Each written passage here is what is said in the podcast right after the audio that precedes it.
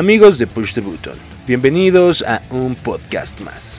El día de hoy vamos a hablar de los quintos y cuál es la razón por la que le decías así a los poderes en las maquinitas. Es momento de ahondar en el misterio más grande en estos videojuegos. Te recordamos que puedes seguirnos en todas nuestras plataformas como Twitter, Facebook, Instagram y también en Twitch. Y si quieres platicar con toda la comunidad de Push the Button, no olvides seguirnos en nuestro server de Discord.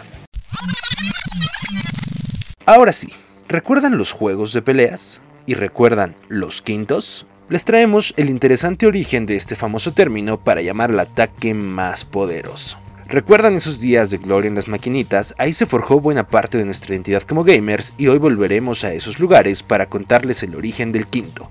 Ya saben, el poder en los juegos de peleas. El quinto fue uno de los términos más famosos en los juegos de peleas durante el apogeo de las arcade. Así se le decía al ataque especial de algún personaje.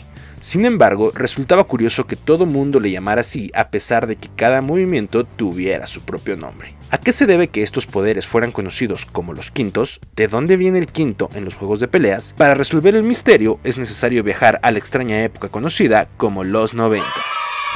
Todo comienza con Street Fighter 2. A raíz del éxito del juego comenzaron a salir varios clones del mismo. SNK fue la más interesada en replicar el título de Capcom, lanzando Fatal Fury, Samurai Shodown, World of Heroes y Art of Fighting. Este último es en el que nos centraremos. Art of Fighting tenía un elemento único para su época, una barra de poder que se iba reduciendo cada que usábamos un movimiento especial y se llenaba cuando dejábamos presionados los botones. En Art of Fighting solo teníamos dos personajes a elegir Robert y Ryo, una clara alusión a Ryu de la competencia, quienes contaban con distintas habilidades. Recuerden que todo esto ocurrió mucho antes de que el Internet llegara a nuestra vida, por lo tanto era muy difícil saber cuáles eran sus poderes y el cómo activarlos. Nadie sabía cómo operar a sus personajes realmente.